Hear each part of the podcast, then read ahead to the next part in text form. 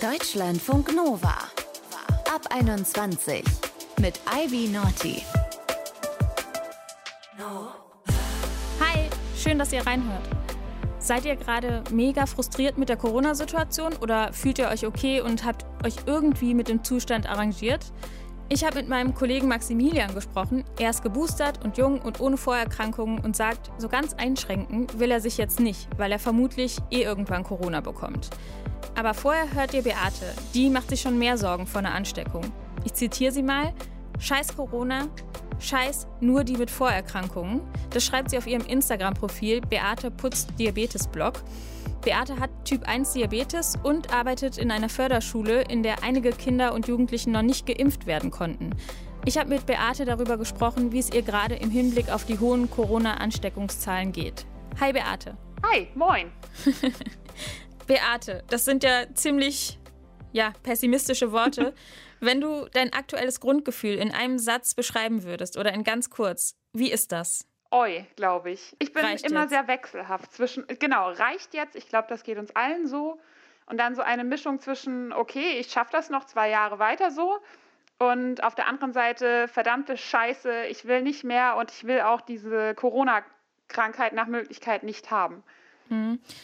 Wie gehst du denn jetzt ganz konkret mit deiner Situation um, also mit der Situation, dass viele Geboosterte sich jetzt infizieren, immer mehr und die zwar milde Verläufe haben, aber ja trotzdem Corona haben und du Diabetes Typ 1 hast und dann auch noch mit jungen Leuten zusammenarbeitest, die wahrscheinlich auch irgendwie vielleicht Vorerkrankungen haben und noch nicht geimpft sein könnten. Wie sieht dein Alltag gerade aus? Wir testen uns mindestens dreimal täglich in der Schule, also auch ich als geboosterte Person. Ich arbeite wechselhaft mit OP-Maske oder mit FFP2-Maske. Und ich habe jetzt wieder angefangen, meine Kontakte hochzufahren, um meine Psyche zu schützen. Ich hatte vor Weihnachten über einen Monat lang die Kontakte nochmal reduziert, dass wir alle gut in die Weihnachtsferien können. Und habe dann aber gemerkt, okay, psychisch funktioniert es so irgendwie auch nicht mehr.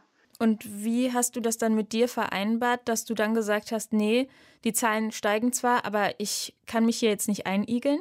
ebenfalls sehr wechselhaft. Also auf der einen Seite denke ich dann, okay, ich möchte jetzt mal wieder raus und ich nehme jetzt dieses Risiko in Kauf und dann bin ich immer so am Abwägen. Lohnt es sich jetzt, einen Kaffee trinken zu gehen? Brauche ich das jetzt wirklich, wirklich, wirklich? Oder lasse ich das jetzt lieber? Also das äh, ist jedes Mal wieder eine neue Entscheidung für sich. Was ich ganz gut kann, ist zweimal die Woche zum Sport gehen, weil da sehr gut auf alles Mögliche geachtet wird. Aber in der Gastro ist ja auch von bis vorhanden. Und in der Schule ist es eben so, alle 20 Minuten muss ich die Fenster aufmachen. Und wenn ich dann privat unterwegs bin, denke ich immer, jetzt mach doch mal die Fenster auf. Und das passiert halt in der Regel nicht. Da wird auch gelüftet und geguckt, aber halt auf einer ganz anderen Basis als in der Schule. Und das ist gerade mit einer Vorerkrankung schon viel, viel an Abwägen erfordert, ob ich jetzt psychisch sage, ich muss los oder sage, nee, ich bleib zu Hause oder treffe mich nur zum Spazieren. Wenn du jetzt nicht eine Vorerkrankung hättest, die vielleicht in eine Risikogruppe reinfällt, würdest du dich dann anders verhalten jetzt? Nein, weil ich habe ja auf jeden Fall eine Vorerkrankung und die erfordert viel Management. Ich habe ein tolles Leben, aber trotzdem möchte ich keine weitere Sache dazu haben, wenn es sich vermeiden lässt. Ja, das ist verständlich. Und wie lebst du dann deinen Alltag? Wie ist das dann? Du hast gesagt, in der Schule werden alle 20 Minuten machst du da die Fenster auf. Das geht jetzt im Café, wenn man da sitzt, nicht. Was machst du gerade noch, was für andere vielleicht irgendwie sonst normal ist? Oder was, wo sagst du, das geht zu weit, da bin ich nicht mehr dabei? Ich habe, das war so im November, da fand hier eine große Party statt und ich hatte die Karten auch schon ganz lange. Und ich habe als Einzige im Freundeskreis gesagt, ich gehe da nicht hin. Es war eine genehmigte Party, das war alles Corona-konform und trotzdem habe ich gesagt, okay, nee, das mache ich jetzt einfach nicht. Und so in der Gastro, mh, ich glaube, da ist das Risiko schon geringer und ich habe da manchmal ein ungutes Bauchgefühl und dann versuche ich das auszublenden und gehe dann eben trotzdem in die Gastro, aber auch erst wieder seit ein paar Wochen, wo dann absehbar war, okay, die Durchseuchung ist jetzt der Plan für die Schule zumindest. Ich komme da nicht mehr drum herum oder ich kann dem äh, beruflich nicht mehr entfliehen, dann muss ich privat aber auch was umstellen, weil mein Privatleben ja auch irgendwie funktionieren muss. Also ich war ganz, ganz lange nicht in geschlossener Gastro. Ganz, ganz lange. Und kannst du das jetzt genießen? Ja, doch. Allerdings nur, wenn so gewisse Sachen stimmen. Also ich würde, wenn es ein ganz volles Café wäre oder eine Bar, das habe ich einfach noch nicht gemacht, da müsste ich mich jetzt erstmal rantasten. Bisher war ich eher in Gastronomie, wo Abstand halt noch möglich war, wo die Tür öfter mal auf war oder sowas eben. Hm. Würdest du eher sagen, bei den meisten Leuten ist Alltag eingekehrt oder so ein bisschen Corona-Alltag? Ja, Corona-Alltag, genau. Corona-Alltag habe ich ja auch irgendwie. Hm, aber schon häufiger mit so ein bisschen Sorge, weil ja auch da dran hängt, kriege ich einen Termin beim Facharzt oder bei der Fachärztin, ist mein Medikament lieferbar? Also so ganze Sachen, die Menschen ohne Erkrankung gar nicht mitbekommen. Zum Beispiel, ich habe eine Insulinpumpe und da gibt es Insulinpumpen, für die gab es zwischendurch beim Zubehör Lieferschwierigkeiten. Oder ein anderes Medikament von mir, da gab es auch Lieferschwierigkeiten aufgrund der Corona-Krise und da hängt ja viel dran. Fühlst du dich durch deinen Job, aber auch durch deine Vorerkrankung irgendwie so ein bisschen vergessen gerade? Also nicht nur ich mich an sich, sondern auch generell Schülerinnen und Schüler in dieser Corona-Pandemie. Hat das denn dann eigentlich geholfen, dass du wieder dein Leben so ein bisschen hochgeschraubt hast für deine Psyche und dein Wohlbefinden? Oder würdest du jetzt sagen, eigentlich bräuchtest du doch noch mal eine ja. andere Unterstützung? Nein, mir hat es geholfen. Ich habe aber auch gezielt überlegt, was brauche ich jetzt und was möchte ich jetzt machen. Also wie gesagt, der Sport in meiner Tanzschule, das ist einfach großartig organisiert, das gibt so viel Freude zurück, bringt auch anderen Menschen Freude oder auch im Café sitzen und mit einer Freundin oder einem Freund einen Kaffee trinken oder über den Deich laufen oder wie auch immer, das ist halt einfach toll und das brauche ich auch weiterhin. Das hat schon was geholfen. Okay, das ist gut zu hören. Und jetzt zum Abschluss, wenn man einmal träumen dürfte, wo hast du am meisten Bock drauf, wenn die Situation sich mal wieder mehr entspannt? Was willst du dann machen? Das ist mir eigentlich egal was. Ich möchte einfach das mit einer Leichtigkeit wieder machen und nicht über nachdenken, ob das jetzt vielleicht okay ist oder nicht. Und es ist dann egal, ob es auf ein Festival gehen ist, ob es mit Freunden, mit Kleinkindern treffen ist oder ob ich sage, okay, und ich sitze jetzt einfach in einem vollen Café und lese ein Buch. Okay, dann hoffen wir, dass das für uns alle bald wieder unbeschwert möglich ist. Danke, Beate, dass du uns erzählt hast, wie es dir gerade geht. Gerne, danke dir. Tschüss. Tschüss.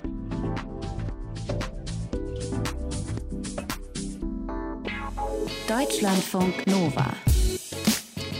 So vor einem Jahr, da war es ja schon eher eine Seltenheit, wenn jemand im nahen Freundinnenkreis Corona hatte. Heute, während der Omikron-Welle, da sieht es ziemlich anders aus. Wir hören eigentlich ständig, dass irgendwer im Umfeld sich angesteckt hat.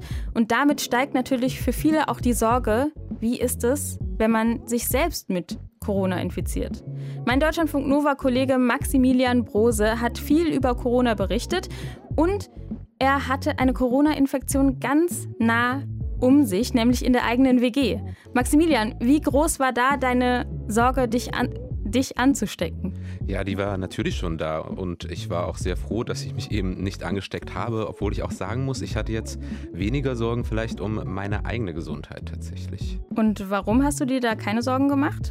Naja, also erstmal vorneweg, ich bin studierter Biologe und berichte auch viel als Wissenschaftsjournalist und daher spielt die Studienlage für mich aber eine total wichtige Rolle, auch für mein subjektives Empfinden. Und die zeigt jetzt, ja, ich sag mal, ein doch niedrigeres, relativ niedriges Risiko für einen wirklich schweren Verlauf bei einer Corona-Infektion, weil ich halt recht jung bin und ich vor Weihnachten meine Auffrischungsimpfung bekommen habe und eben auch keine Vorerkrankungen habe und halt damit nicht zu einer Risikogruppe gehöre. Und dass Menschen mit Boosterimpfungen gut gegen schwere Verläufe bei Delta geschützt werden, waren, bei der Delta-Variante, das zeigen mehrere Studien. Für Omikron, da weisen zumindest einige Studien darauf hin, obwohl hier natürlich auch noch geforscht werden muss. Aber wenn man jetzt mal so einen Blick auf die Menschen, die ins Krankenhaus kommen mit Covid-19 wirft, dann fällt doch auch meine Altersgruppe auf. Das sind äh, ja bei Menschen mit Auffrischungsimpfungen, das sind wirklich sehr wenige, die dann ins Krankenhaus kommen. Und mehrere Studien, die weisen halt ja auch darauf hin, dass Omikron wahrscheinlich mildere Verläufe verursacht. Also all das, das gibt mir halt schon so eine gewisse Sicherheit, jetzt zumindest in meinem speziellen Fall. Mhm, aber mild ist natürlich auch relativ. Das kann ja bei Covid schon so ein bisschen verwirrend sein, was das jetzt wirklich bedeutet. Ja, klar, genau. Also als mild, da zählt zum Beispiel auch nach den äh, Kriterien des Robert-Koch-Instituts noch. Man bekommt jetzt wegen Covid Geruchsverlust, Übelkeit oder halt auch Atemnot, aber man muss halt nicht ins Krankenhaus und intensiv beatmet werden bei einem milden Verlauf. Also mir ist natürlich klar, dass das jetzt mehr als nur eine Erkältung sein würde. Und auch mein Mitbewohner, der ja Corona hatte, der war auch jung, ohne Vorerkrankung geimpft und der lag halt auch für zwei Tage richtig flach. Und wie sieht es mit Long-Covid Covid aus? Weil das kann ja sein, dass man so Monate nach der Infektion dann noch Symptome hat oder sich total schlapp fühlt. Machst du dir darüber Gedanken? Hm, ja, schon fast mehr als jetzt vor äh, um eine akute Erkrankung, wenn es jetzt um meine Gesundheit geht, weil es war ja auch lange Zeit unklar, wie jetzt Long Covid so genau aussieht. Mittlerweile gibt es zumindest schon mal mehr seriöse Studien, die das untersucht haben und das kommt wohl relativ häufig vor und Betroffene, die klagen da über ganz verschiedene Symptome. Die Weltgesundheitsorganisation, die hat mittlerweile mal die häufigsten definiert. Das ist Fatigue, also so eine chronische Erschöpfung, Atemnot, Konzentrationsstörung, generelle Leistungsminderung, halt so noch drei Monate nach der aktuellen Impfung äh, Infektionen. Viele klagen auch über Herzrasen oder Verlust von Geschmacks- und Geruchssinn. Also, na klar, alles Sachen, die man auf gar keinen Fall haben will. Nee, überhaupt und, nicht. Ja. Ja, und was mir aber vielleicht so ein bisschen Hoffnung macht, eine größere, allerdings noch nicht begutachtete Studie aus Israel, die legt gerade nahe, dass die Auffrischungsimpfung auch das Risiko für Long-Covid stark reduziert. Ja, bei all den Risiken und auch den Inzidenzen ist halt gerade so ein bisschen meine Einstellung. Ich rechne halt schon damit, dass ich Corona gut wahrscheinlich bekommen könnte. Will das natürlich trotzdem nicht, aber so in der Risikoabwägung zu anderen Risiken im Leben, ja, erscheint mir das zumindest nicht mehr so gefährlich wie noch in der Delta-Welle, als ich halt auch meine Auffrischungsimpfung noch nicht hatte. So, die war da schon ein Wendepunkt, würde ich auf jeden Fall sagen. Und ich muss auch sagen, ich sehne mich natürlich wieder, ja, nach einem, ich sag mal, freieren Leben, also auch mal wieder feiern, viele Leute treffen, weil klar, wir sind schon jetzt gut zwei Jahre im Pandemiemodus und das ist natürlich schon ermüdend. Würdest du denn jetzt sagen, dass du, soweit es möglich ist, wieder lebst wie vor der Pandemie oder jedenfalls lockerer bist? Ja, nee, also so wie auf, vor der Pandemie auf jeden Fall nicht. Also ne, ich mache jetzt natürlich keine großen Partys oder treffe mich mit vielen Leuten. Aber ich gehe halt schon mal in Bars und ähm, ja, treffe auch FreundInnen im kleineren Kreis, dann aber immer mit einem Schnelltest vorher.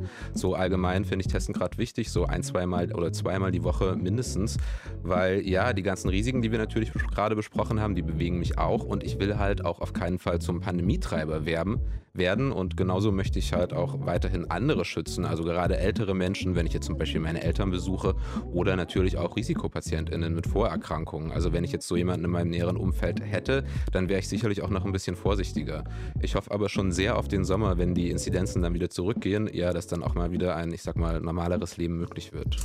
Deutschlandfunk Nova spreche gerade mit meinem Kollegen Maximilian Brose. Der hat bei einer Corona- Situation oder Infektion gerade weniger Angst um die eigene Gesundheit als noch vor ein paar Monaten. Er ist jung, hat die Auffrischungsimpfung, hat keine Vorerkrankungen. Und bei den aktuellen Inzidenzzahlen, da geht er ehrlich gesagt auch davon aus, dass er Corona bekommen könnte. Das Virus war sogar schon mal ganz in seiner Nähe, direkt in seinem Umfeld. Sein Mitbewohner hatte Corona und war zu der Zeit auch in der WG. Wie seid ihr als WG mit einem Infizierten in der Wohnung umgegangen? Hm, ja, da gab es erstmal so die soziale Ebene. Ne? Wir haben natürlich gefragt, wie, wie es ihm geht, ähm, ständig, aber das haben wir halt per Handy gemacht oder mit einer durch die geschlossene Tür so durchgesprochen, weil wir natürlich Kontakte vermeiden wollten. Ja, dann haben wir Einkäufe für ihn erledigt und dann aber halt auch ganz klare Regeln für unser WG-Leben aufgestellt. Also in gemeinsamen Räumen haben wir alle FFP2-Masken getragen, gegessen hat jeder oder jede in ihrem oder seinem Zimmer und es gab halt zum Glück ein eigenes Bad für ihn. Ja, und wir haben die Oberflächen auch desinfiziert und dann natürlich lüften, lüften, lüften, äh, vor allem wenn halt der infizierte Mitbewohner länger im Zimmer war.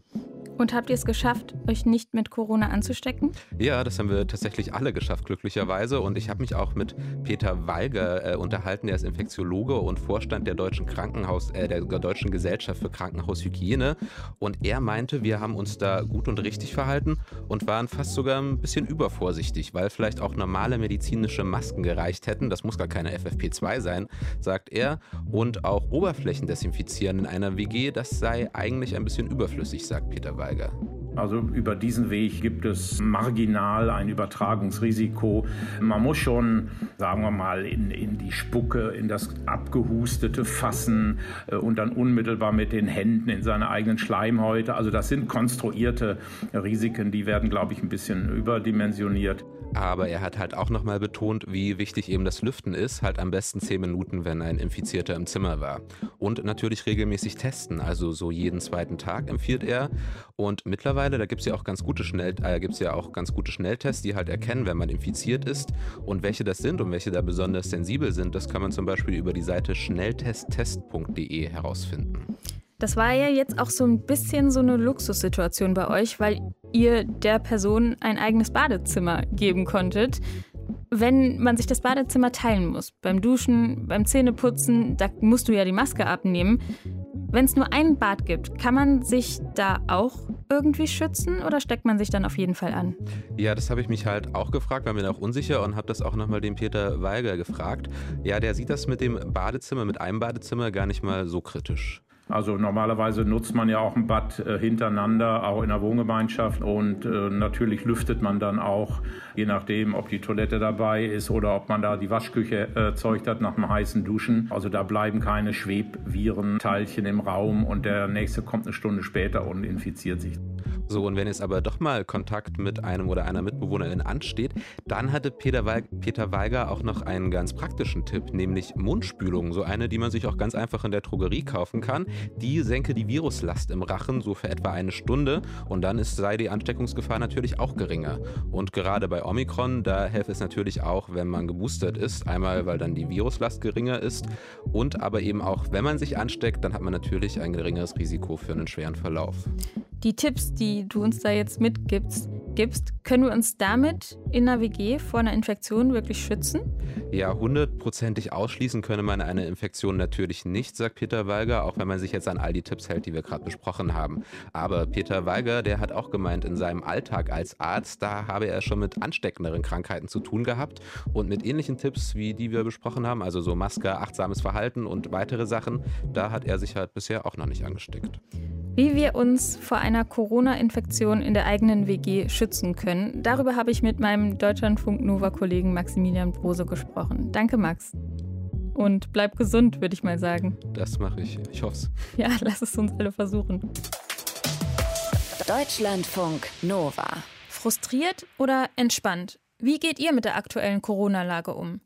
Wir wollen ja immer wissen, wie es euch gerade geht. Ihr könnt uns schreiben oder eine Sprachnachricht da lassen. Ihr erreicht uns unter der 0160 913 60 852 per WhatsApp. Das war die Ab 21. Mein Name ist Ivy Naughty. Wir hören uns und bis dahin macht's gut. Deutschlandfunk Nova. Ab 21. Immer Montag bis Freitag auf deutschlandfunknova.de und überall, wo es Podcasts gibt. Deutschlandfunk Nova. Ab 21.